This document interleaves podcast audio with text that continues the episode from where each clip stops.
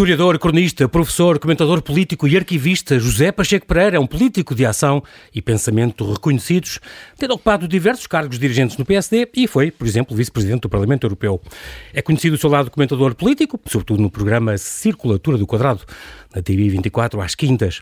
Hoje vem o observador na condição de arquivista e coletor compulsivo de obras, documentos e objetos no arquivo Biblioteca Efêmera, que fundou e gera há quase duas décadas, o maior arquivo privado nacional, um dos maiores da Europa. E neste mês de abril vem-nos falar de liberdade e democracia, de uma forma original inserida na programação da EGEAC Abril em Lisboa, a exposição Proibido por Inconveniente, Materiais das Censuras no arquivo Efêmera, que inaugura amanhã e estará patente até 27 de abril no átrio do edifício do Diário de Notícias em Lisboa. É uma seleção que mostra de forma muito criativa o que é a liberdade através da sua negação. Vivemos 48 anos em ditadura e desde então outros 48 em democracia. Convém não esquecer que a censura foi provavelmente a mais eficaz arma do regime da ditadura. Olá, José Pacheco Pereira, bem-aja por ter aceitado este meu convite. Bem-vindo ao Observador. Com todo gosto. É um prazer estar aqui consigo. Já, já teve cargos dirigentes no PSD, como deputado, líder da bancada parlamentar, presidente da Comissão Política Distrital de Lisboa. Praticamente tudo, o, menos presidente. O tema da entrevista não é esse, espero que não me censure por isto, não. mas hoje foi o dia em que Luís Montenegro apresentou a sua candidatura à liderança do partido. As diretas estão marcadas para 28 de maio, outra data icónica. Uh, tenho de perguntar se já decidiu quais os dois candidatos vai apoiar ou ainda não. Uh, mas já há dois candidatos. O, o parece ah, que o Jorge Moreira da Silva já anunciou, ainda não oficializou, um mas... candidato. Ah, quando eles se apresentarem e disserem ao que vem, talvez me pronuncie. Tem, tem, so, tem saudades de uma participação política mais ativa? Gostava não, de voltar a ser não acho que há governante ou eh, Quando uma pessoa diz participação ativa, política mais ativa, normalmente refere-se a cargos eletivos ou a funções. Uhum. E eu sempre achei que não havia distinção nenhuma entre emitir um comentário político ou ter uma intervenção política de, de caráter cívico e ter um cargo eletivo. Portanto, na realidade, faço sempre a mesma coisa. Uhum. Após desta guerra, e hoje vamos falar de censura, uh, o José Pacheco Pereira foi membro da, da delegação da, da, Assembleia da República, à Assembleia da NATO, presidente do Subcomitê da Europa de Leste e da ex-União Soviética, na Comissão Política da Assembleia do Atlântico Norte. Um, como é que acha que ainda continua a achar que este, realmente este, esta guerra está a não correr muito bem, digamos assim, para, para a Rússia, usando este, este Quer dizer, vamos lá ver. As informações que nós temos uh, são informações uh, muito pouco verificadas e, portanto, eu não gostaria de fazer uma apreciação global. Agora, tudo indica uhum. uh, que há coisas que não estão a correr bem para o lado russo para além de, de, de, um aspecto que é, que é relevante, que é os russos não foram bem recebidos em lado nenhum, Também. foram recebidos a tiro, não é? Uh, e provavelmente não esperassem uma reação tão significativa, como também uh, a observação das diferentes uh, frentes de batalha mostra que algumas empancaram, não é? Pelo menos. e as destruições civis mostram que, de facto, a guerra não está a correr bem e isso tem enormes implicações políticas. Eu uh, tenho a vantagem ou a desvantagem, se quiser, de conhecer muitos daqueles sítios. Portanto, até uhum. algumas das coisas que foram destruídas. Uh, e, e, isso uh, dá uma ideia, dá uma ideia concreta do grau de destruição. destruição. Por uhum. onde passam, não é? Porque há zonas da Ucrânia onde tudo continua a viver Exatamente. com a relativa normalidade. Uhum. agora, a grande derrota, que essa já é evidente dos russos, é que não criam a NATO ao seu lado, nas suas fronteiras, e vão ter a NATO nas suas fronteiras com uma muito maior legitimidade que vem da opinião pública. E, portanto, Exatamente. isso é Essa guerra uma enorme derrota. Na opinião Essa pública foi perdida, completamente perdida. Mas não é só a opinião pública, é a opinião pública que pressiona os governos. Exatamente. E, portanto, isso significa que governos que estavam reticentes em relação às despesas militares, governos que tinham sido maltratados pelo Trump, estão neste momento muito empurrados pela opinião Exatamente. pública e pela insegurança e pelo medo. Uh, a terem uma atitude diferente uhum. e isso é péssimo para claro, os russos e claro. isso vai durar muito tempo. E já agora, que aproveitar também este momento, tem-se falado muito em fake news, tem-se falado muito em desinformação, quando há guerra, é tal história, quando há guerra, a primeira vítima é sempre a verdade. Dos dois lados, há desinformação, com certeza, e, mas é uma coisa diferente da censura, sobre a qual vamos falar. É, é diferente, porque a censura é uh, eliminar uma informação, eliminar um dado, eliminar um texto. E, portanto, esta exposição é, em grande parte, uma exposição sobre a censura. e censura e as fake news, que é, aliás, um termo moderno, não é a mesma uhum. coisa.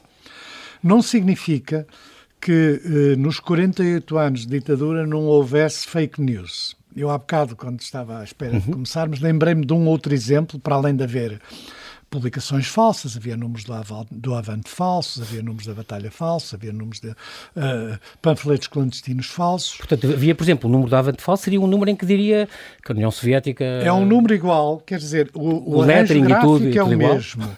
Na mesma com o e martelo, com o título, com, com o formato, só que depois o, o conteúdo, conteúdo, não tem nada a ver com... com um, Falava dos operários do lado do Salazar. Mas, e... mas a coisa ia mais longe. Eu lembrei-me de um exemplo agora, que é o seguinte: um exemplo de fake news genuína. Uhum. Salazar a falar sobre o assassinato de Humberto Delgado. Quando Salazar já sabia que Humberto Delgado tinha sido Sim, assassinado, assassinado pela PIDE, uhum. fez uma declaração a sugerir que talvez tivesse sido morto pelos seus companheiros da oposição. E, portanto, isto, isto sim, isto é uma fake news claro, típica, uma insinuação. Hoje, hoje de manhã, entre, entre várias, escreveu uma série de obras, uma delas é conhecido por ser o biógrafo de Cunhal, uh, do qual já fez é quatro uma, volumes. É uma vantagem e uma praga, mas sim. Álvaro Cunhal, uma biografia política, portanto, saiu o volume 1 logo em 99, e depois o segundo, o terceiro, o quarto, e hoje de manhã disse-me que está prestes a sair talvez está, o quinto, não, não é? Prestes a sair não está, porque... Não está ainda no prelo, como não, se diz. Não, não está no prelo, já tem quase quase 300 páginas escritas, mas sabe qual é o problema de escrever? Cada volume teve um problema diferente. Houve uma altura em que não havia textos, nem documentos, nem depoimentos, ou os depoimentos eram muito raros, principalmente sobre a juventude do Cunhal. Depois há uma altura em que há Uh, começa a haver acesso aos textos, principalmente aos textos públicos, não há aos textos privados, chamemos assim, aos textos interiores do, do, do, Partido Comunista. E depois há uma altura em que há muitos testemunhos e poucos textos, porque é preciso não hum. esquecer que é o caso.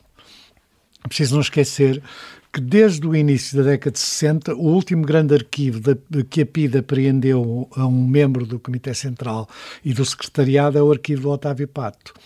A partir daí, deixou de, mesmo quando fazia apreensões significativas, deixou de apanhar os documentos, chamemos assim, do núcleo duro. Chave, Porquê? Sim. Porque eles foram enviados para a Checoslováquia ou para a União Soviética ah, e, portanto, deixaram de estar. E neste momento o PC recuperou, eles dizem que não recuperou tudo, mas recuperou uma parte, uhum.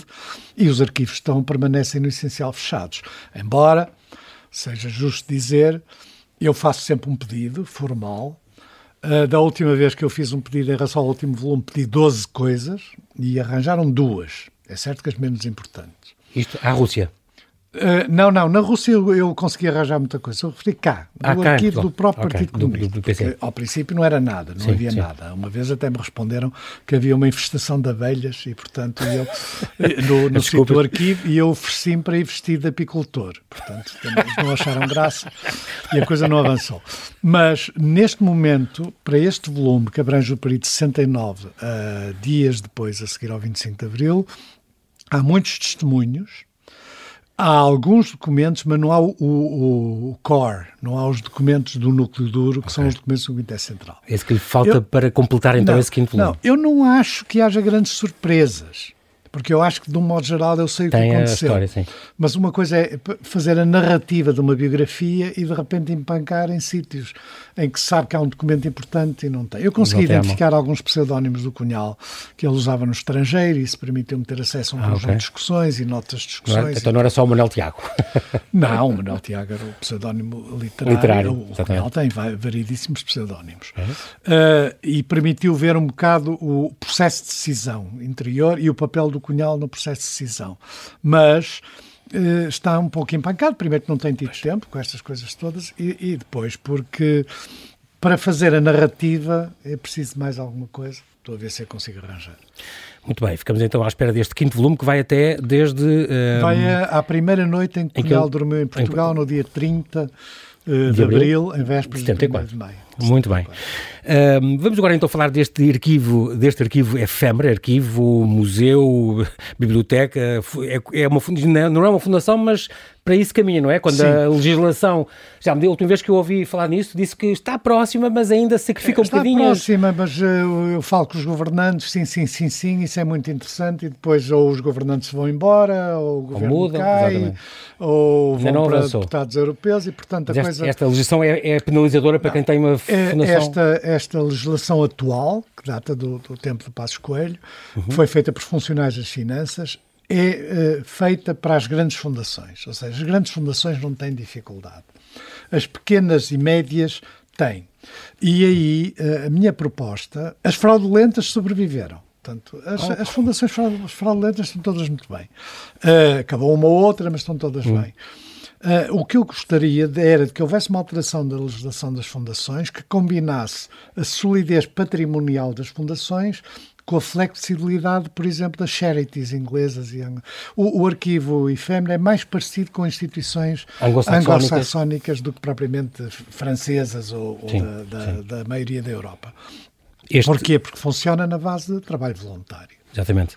Este, este amor uh, pelos livros, José Pacheco Pereira, vem muito do seu bisavô vem João Gonçalo. Da minha, vem da minha família. O seu, seu avô uh, Gonçalo, o seu pai Álvaro. Eu vivi sempre numa biblioteca. No meio dos livros. Eu vivi sempre numa biblioteca. uh, e, portanto, fui feito pelos livros. A gente pode dizer que foi feito por muitas coisas, sim. A gente é feita por muitas coisas, mas eu fui feito muito literalmente pelos livros. E, e, e, isso fez com que eu não só preservasse uma biblioteca que já tem quatro gerações, o que é raro acontecer, porque, uhum. geral, a uma dada altura, as pessoas olham para os livros e começam a ver o valor e tal. Exato. Mas também tenha começado desde antes do 25 de Abril a, a, coligir todo um conjunto de documentos, principalmente clandestinos. Perdi uma parte deles quando a PIDMA saltou a casa, outra parte pude recuperar depois, uh, e aquilo foi crescendo exponencialmente. E, e, neste momento é à volta de 6 km distante. Portanto, é impressionante. São o quê? Tenho aqui umas contas, 200 mil, talvez? 250 mil títulos. 250 mil estão títulos. sempre desatualizados, porque cerca de 250 mil títulos. Uh, e, e, a biblioteca Entre livros, tem um brochuras aspecto, e cartazes. É, uh, tem um aspecto uh, interessante, que é, nos últimos anos eu tenho adquirido, em grande parte sou eu que os adquiro, há também ofertas e uhum.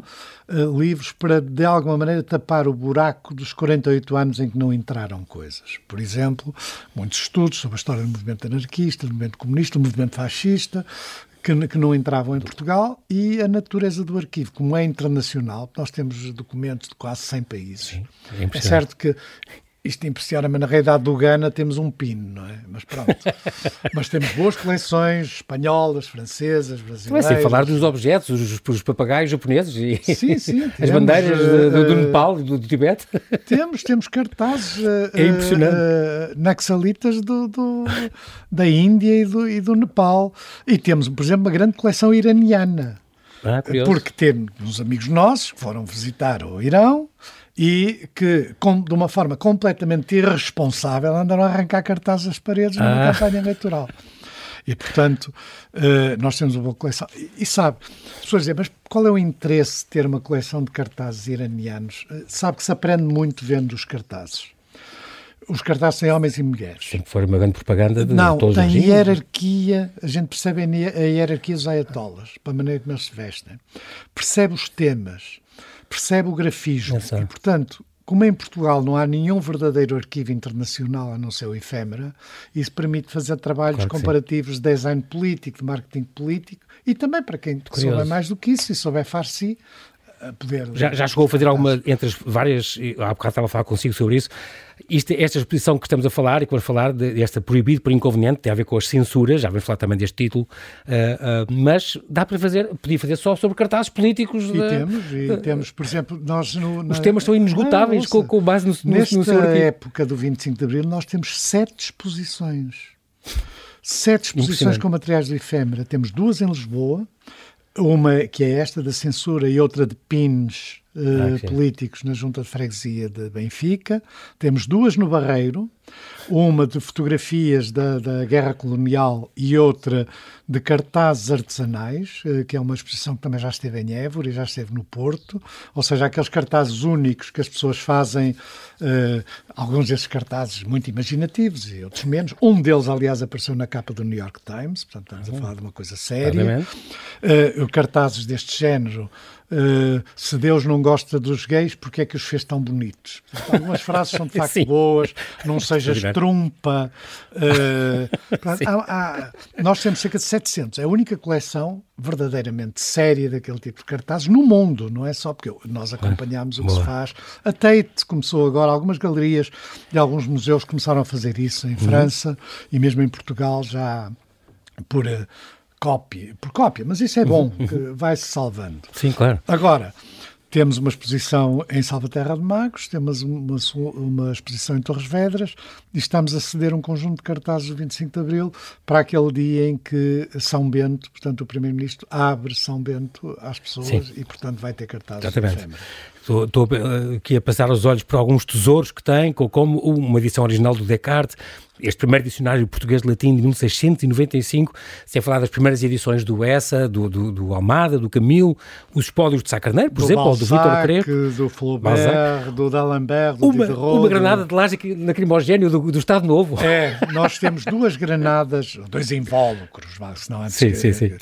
Dois invólucros de granada, uma uh, do anterior ao 25 de Abril, que foi, que aliás em grande parte foi eu que recolhi, ela caiu, eu peguei nela com a intenção de devolver à polícia, que era uma, uma coisa que era suposto fazer-se. Mas verifiquei que tinha uma inscrição comprometia o imperialismo americano e guardei. Ah. Portanto, no arquivo.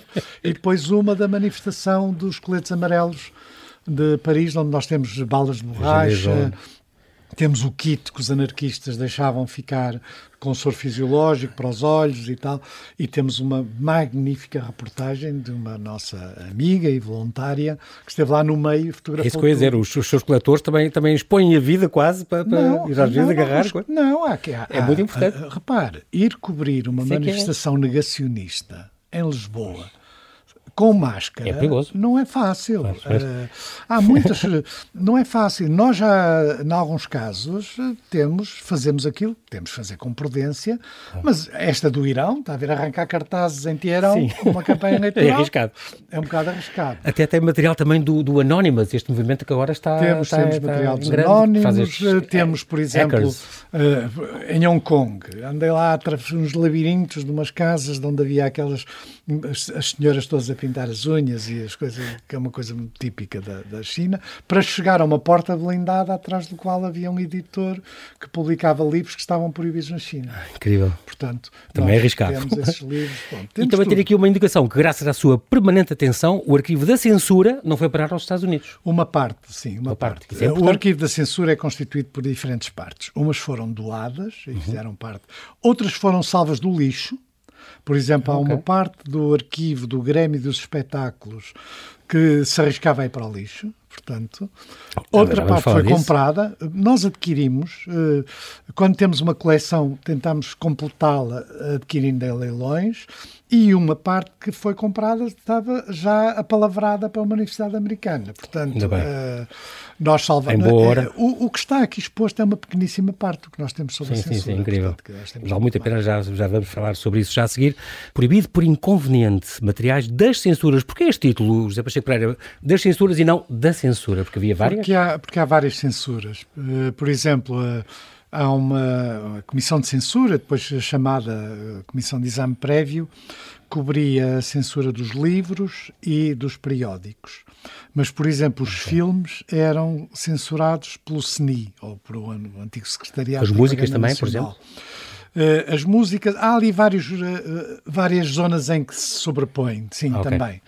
Uh, atenção que na censura das músicas as pessoas às vezes confundem a censura das capas dos discos com a censura das músicas Exato, dos discos. Com os próprios, uh, o conteúdo das letras. Das letras. Não serem decorosas. Portanto, há, há à censura das músicas, desde o António Calvário, a arranjos folclóricos, vai muito, muito para além daquilo que é estritamente as canções de protesto. O Sérgio Godinho, o Zeca Afonso, por exemplo. Sim, exatamente. por exemplo. O Zeca Afonso, que eh, a uma da altura não se podia falar dele, eh, era o grande baladeiro ou o, o Aces Osnofa. Arrasava, o é... É O nome ao contrário, contrário. arranjava-se os eufemismos. Portanto, há, há, há, e depois há também instituições como a Legião, a Universidade Portuguesa, que interferem, ou o governo, os governantes, que interferem, chamando a atenção de que este livro deve ser proibido, ou este livro que foi proibido deve ser permitido, porque havia cunhas também. Uh, e, e até pessoas eh, privadas, havia Sim, denúncias. Não, não, havia... Eu acho que este livro deveria ser. Pessoas comunicavam isso. Exatamente, havia denúncias, claro. O reino da denúncia é uma característica destes 48 anos. Uh, agora, uh, há, há, há diferentes maneiras de se relacionarem com a censura. Por exemplo, o caso dos filmes é um caso paradigmático. Nós temos várias documentação interessante que é o seguinte. Uh, o Grêmio dos Espetáculos agrupava os empresários, os empresários do, dos filmes, que traziam os filmes, importavam os filmes e, e distribuíam. -nos. Portanto, perdiam dinheiro sempre com o filme Perdiam dinheiro sempre com o filme censurado. Ou cortavam ou cenas, vezes, ou impediam, não é? Às vezes os cortes eram tantas que eles se queixam que ninguém percebeu o filme. E, portanto, eles tentam negociar com o CNI, neste caso, tentam negociar o fim da censura para um determinado filme. Isso aconteceu é. quando chegou Marcelo Caetano, houve uma certa abertura. Achavam que ia ser censura, melhor. Mas depois rapidamente perceberam que, era, é mais do mesmo. que, que era mais do menos. Uh, e eu, eu, aliás, costumo dar um exemplo do problema da censura que, que eu assisti pessoalmente e que é a censura do filme uh, A Piscina de, com Romy Schneider e o Alain Delon. Um filme absolutamente trivial. É? Uhum.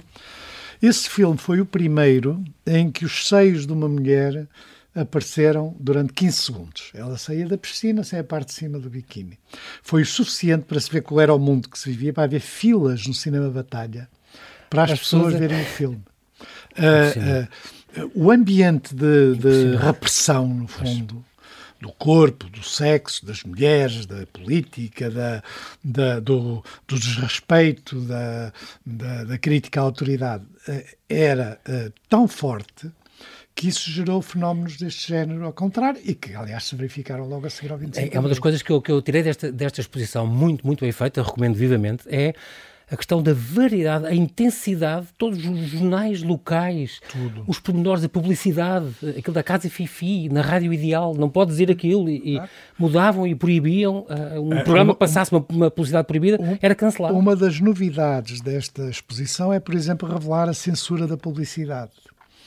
Uh, havendo casos de programas de rádio que foram suspensos por terem Conterem... passado publicidade sem pedir autorização. Portanto, há uma. Há uma há, há, de facto, é uma. É uma, uma rede que, que É uma rede uh, estabelecida. Uh, com o norte, o centro, o sul, tudo, tudo a funcionar, tudo, com os boletins semanais ou quinzenais. Tudo. Portanto, tudo passa. Uh, uh, a ideia era sempre que é o que não se sabe não existe. Portanto, é, o Salazar, não era? Salazar, não é? E, e, portanto, uh, a censura o que fazia era impedir que os portugueses conhecessem o seu país. Eu acho que há duas grandes coisas que são significativas nesta exposição e que vão para além da censura do político, que é a censura destinava-se a impedir que os portugueses conhecessem Portugal conhecessem a pobreza, conhecessem a mortalidade infantil, conhecessem as doenças miséria, sociais, conhecessem as doenças tuberculose, sociais, a lepra, não a se lepra, falava. Não se falava. E outro aspecto também relevante, no qual a censura era muito boa, uhum. era uh, o respeito. Aquilo que os portugueses chamam respeitinho. Respeitinho, respeito. autoridade. e é isso que os censores fazem bem. Sempre que aparecia lá uma coisa que... Soava ali, é, uma desconfiança. Era, era criticar a maneira de vestir do Príncipe de Gales. O Príncipe de Gales era o Príncipe de Gales, estava lá no topo e, portanto, aquilo. Respeitinho, minha gente. Quem, quem era capaz de criticar um árbitro de futebol, uma coisa era capaz de criticar o seu professor doutor António Oliveira. Portanto, este era um mecanismo e, e é um mecanismo com sentido, não é? Sim, claro. Do ponto claro. de vista político. Mas era, era, muito eficaz, realmente é considerado uma arma muito eficaz do não, Estado Novo eficaz foi. que ainda está hoje, quer dizer, ainda formou-nos. A, eu, eu costumo dizer que a polícia e a PIDE atacavam o corpo, a censura atacava a cabeça. Pois. E a cabeça é uma coisa que se transmite muito mais. Acabou a, a polícia e, a PID. E, e é curioso porque também ressalva-se nesta exposição que não é. Nós temos a ideia do político, mas não era só o político, eram os costumes, Tudo. a questão da prostituição, das, das doenças que já falámos, mostrar que o Portugal não era aquele país idílico e, portanto, que havia pobreza ou miséria. Havia pobreza, havia retirado, violência, não, não... havia uh, manifestações anticlericais, mesmo ao nível Exatamente, das aldeias. Tudo mal da igreja, havia uh, uh, os suicídios. Por exemplo, uma coisa muito ah. significativa ah. é que a censura cortava notícias de suicídio. Como, aliás, cortava notícias de acidentes graves. Ou aquela da rapariga que desapareceu de casa dos pais. Uma notícia é uma coisa completamente anódina. Uma imprensa local. Aquilo, que é uma rapariga desapareceu da casa da família. Porquê é que isto é cortado? É primeiro porque é, é, as palavras-chave é rapariga e casa da família. Desapareceu. Desapareceu porquê? Fugiu. Fugiu foi para onde? Fugiu com um namorado, fugiu para a prostituição, fugiu... Exatamente. Ou desapareceu porque se matou. A palavra desapareceu muitas vezes aparece para. é cortada pela censura, porque é? é? uma forma de. exatamente, eufemística de dizer que houve um Suicidou. suicídio. Portanto, não podia, não se podia dar nessa maneira. Porquê é que a censura cortava os suicídios? Porquê é que havia tantas quedas a poços ou acidentes com armas de fogo? Por uma razão. O suicídio, para além do seu aspecto religioso, de, uhum. de, de ser uma coisa contra, contra a religião, Exatamente. era outra coisa, era um conflito consigo próprio. Era qualquer coisa. A censura uhum. procurava o conflito e o conflito tinha que ser cortado.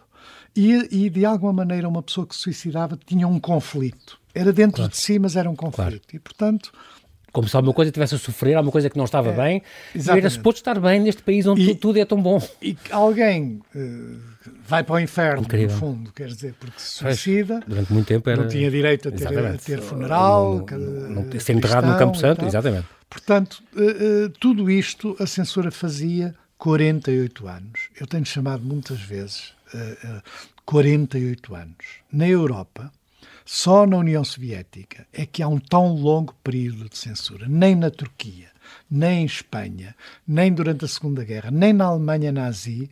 Durou tanto. Não durou tanto. 48 anos significa que há uma geração, duas gerações, e até parte de três gerações que nunca leu um jornal em liberdade. Desde o primeiro dia. Desde o primeiro dia. Nunca leu na vida um jornal de liberdade. É engraçado porque há duas coisas muito icónicas também nesta exposição. Primeiro, o sítio onde está, ser aquele edifício uh, no Diário Notícias, naquele edifício belíssimo do Pardal Monteiro, que agora é pronto, foi convertido há pouco tempo em apartamentos de luxo, mas tem esta sala cá embaixo, eh, neste átrio, com estes frescos do Almada lindíssimos, uh, na Avenida da Liberdade, tem, tem, tudo a ver com esta exposição, e depois os próprios frescos que tem aquela lacuna por cima da porta principal. Por cima da porta há uns frescos que não, as pessoas não têm dado muita atenção. Eu estive à procura de reproduções e é o grande mural que, na maioria dos casos, é reproduzido. Mas em cima da porta há uma espécie de relógio ficcional e o relógio real no é meio, mostrando a sequência de preparação de um jornal. Portanto, a chegada das notícias, Isso. a redação das notícias, o arranjo gráfico e a paginação. Os, e lino, depois, os linotipos e aquelas coisas ainda como se fazia. E depois a impressão que é que falta? A censura. As provas tinham que ser enviadas para está a censura. exatamente sobre a porta, é na parte central e aí está o relógio. Então. Nós, aliás, no chão pusemos um sítio para as pessoas poderem olhar para cima e perceberem que, o que é que falta ali. Nós pensámos também, não, depois não fizemos isso, em usar o grande painel, do, do o, grande, o grande mural, mural do sim, Almada, que tinha vários elementos que podiam servir para classificar diferentes aspectos de censura. Por exemplo, tem um, tem um barco a afundar-se a censura uh, aos, aos, aos, aos naturais, aos acidentes graves. Tinha uma mulher com ar, uh, no, com nu, no fundo nua, com um pequeno uh, um véu por cima, que era uma coisa que o Almada fazia, fez no, na, na Rocha de Condóminos e gerava sempre torcer o nariz das pessoas, porque as peixeiras na, na Rocha de Condores têm um aspecto de facto de mulheres e ali aparecia uma mulher. Alcanta, Depois havia um polvo E, portanto, o polvo também tem uma simbologia. Portanto, era quase possível usar o, o muito painel. Curioso. Isso, e, outra, e outra coisa muito icónica é, é ser José Pacheco Pereira, porque um, também durou 48 anos, como acabou de dizer, até estou por experiência própria. Estou lá, estou lá a representar. Em 71, por exemplo, publicou o seu primeiro livro, As Lutas Operárias contra a Carestia de Vida em Portugal e a Greve Geral de novembro de 1918. O livro foi apreendido, uh, foi proibido de circular pela PIDE. Fizeram então uma, uma, uma rusga à, à sua casa. E isto aqui até meteu o, o Rosa Casaco, o famosíssimo. Não, uh, uh, há duas coisas. Foi dois momentos, é, dois momentos? Não, uma é o processo, a PIDE abriu um processo e o Rosa Casaco era o PIDE mau, portanto havia dois, o PIDE bom e o PIDE mau. O PIDE bom dizia que também ele se queixava da carestia de vida e tal, e o PIDE mau era o Rosa Casaco, que não é brinquedo. Uh, o assalto à casa foi, foi mais tardio. Portanto, eu tive dois livros proibidos, uh, aliás um deles está lá e o despacho da censura, mas tive vários artigos censurados. Eu vou-lhe dar um exemplo de uma frase que eu citei num artigo que foi uh, cortado e que mostra até que ponto a censura era global. A frase é a seguinte: Eu troco uma, uh, todo o só de António Nobre por uma única ode de Ricardo Reis. E a censura cortou, e bem. Porquê? Porque ele dizia mal do poeta da nação, do nacionalista, do saudosismo, e valorizava a pessoa pagão.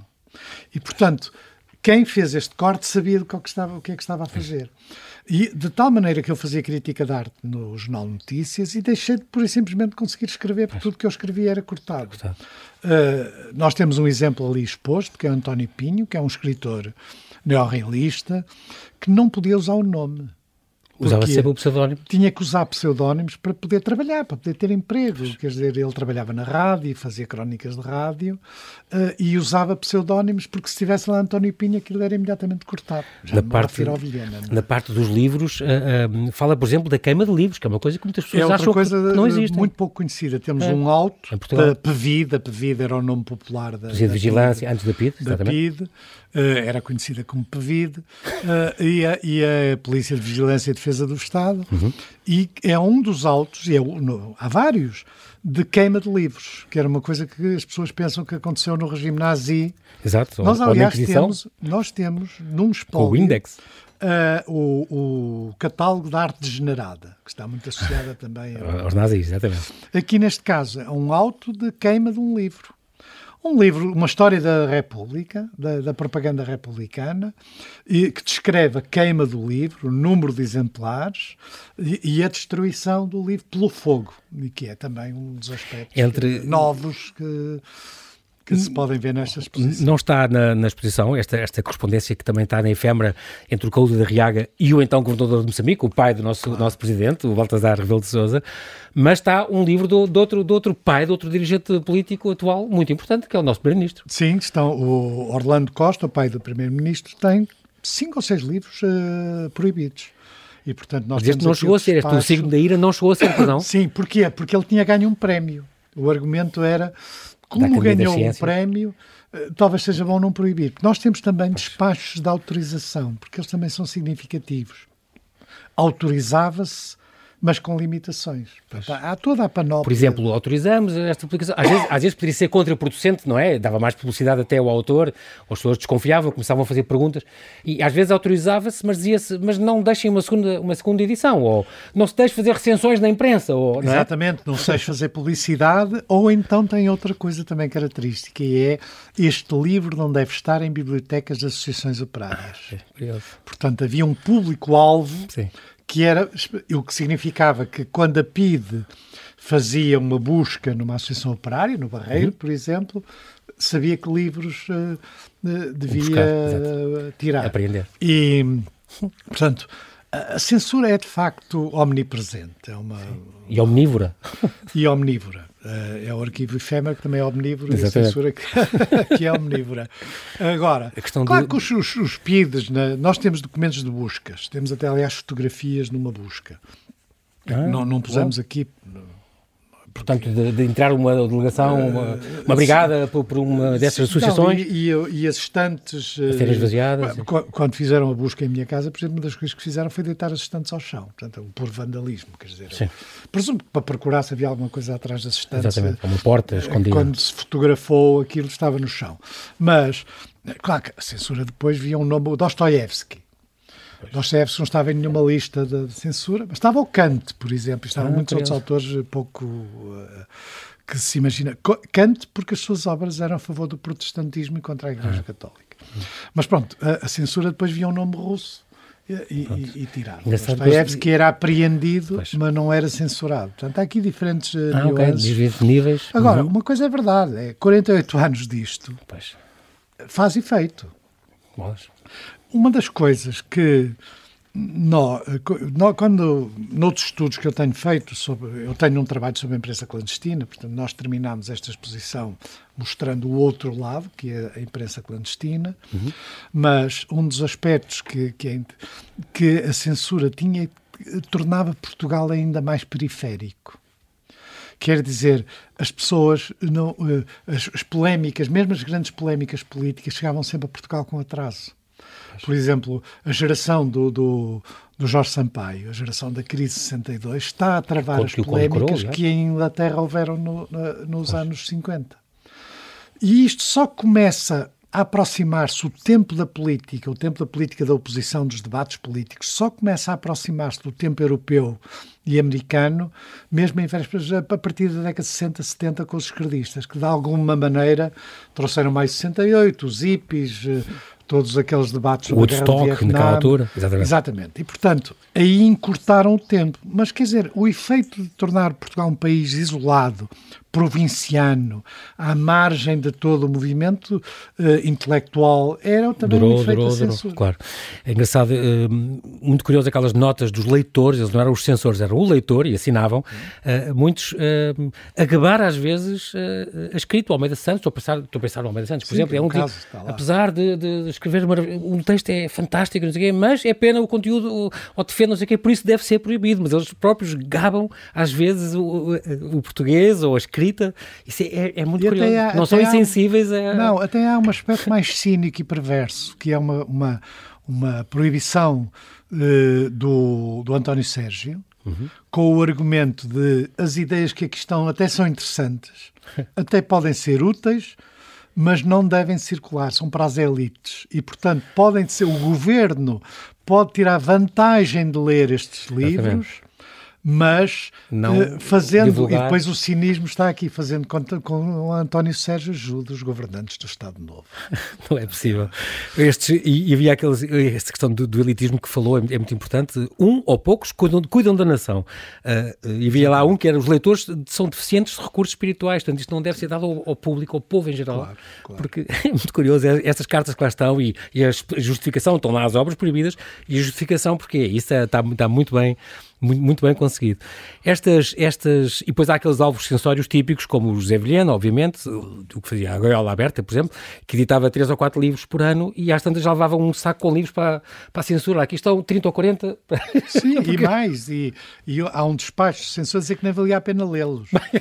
Porque para manter a regra era proibir. Exato, era tudo desbragado. E, e, e, e, de facto, nós temos uma parte específica sobre o Vilhena porque o Vilhena revelava tudo aquilo que, que deixava a censura passada, para utilizar um termo dos dias de hoje, que é Uh, se for ver o interior dos livros, para além daquelas meninas desenhadas sim, sim, com ar é. lúbrico, só que as meninas depois estão sentadas ou em cima de padres, é. ou sentadas em cima de gaioleiros, dos senhorios uh, de Lisboa, ou de, de, capitalistas, ou de pessoas que se percebe que são governantes. É. Mas, em alguns casos, nos livros anteriores ao 25 de Abril, por exemplo, há um livro sobre a Julieta das Minhocas, que é sobre uma prostituta, no fundo. Uhum. Mas ela vem de onde? De um bairro da Lata. E há fotografias dos bairros da Lata. Portanto, uh, o, o Vilhena tem a panóplia toda, que é o desrespeito. A política, os, a os costumes, a igreja. Costumes, a igreja, é. as autoridades. Exatamente. exatamente. E, portanto, a censura passava. Nós estamos quase a terminar também outra, outra exceção muito boa que há ali, esta, esta questão da censura querer ser invisível, portanto, ao cortar artigos ficavam aqueles os espaços brancos e foi, foi proibida a publicação de colunas em branco. Tinham que arranjar ou uma figura, ou como explicou hoje de manhã, uh, ou, ou, outros artigos, ou uma coisa inócua, pronto. E há este, esta rara exceção da, das, das seleções que das conseguiram... Seleções. Repare, número de, eu de 34, de 42? Fiquei surpreendido com, com isto. É a vantagem de ter um arquivo omnívoro. Às tantas vieram uh, seleções. E as pessoas já dizem, ah, as seleções a gente tem tantas e tal. Mas quando começamos a ver, as seleções têm uma coisa única, que é uma faixa negra em cima do título é. no sumário porque, e os o sumário vinha sempre na, na, capa e, portanto, capa. não tinham hipótese de... de... de... Por uma razão, porque a, a, revista era produzida para Portugal e para o Brasil. Pois. E, portanto, nós temos a edição brasileira e sabemos que artigos é que foram cortados, é. essencialmente artigos antinazis. Depois alguém eh, à mão fazia com o marcador. à mão eram guilhotinadas as páginas. Impressionante, impressionante. E, em alguns casos, já numa fase posterior, era substituída por outros artigos. A numeração é, há de tudo. Muito bem.